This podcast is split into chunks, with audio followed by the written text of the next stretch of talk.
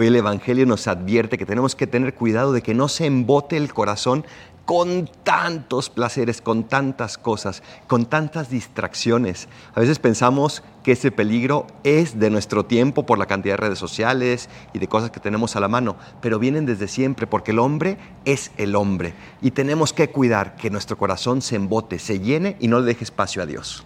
Para Adolfo, perdón, ¿qué significa embotar? Cuéntenos. Llenarse, cuando, por ejemplo, terminas de comer y estás como cansado, como que no entiendes, como con ganas simplemente de dormir, eso es un corazón embotado.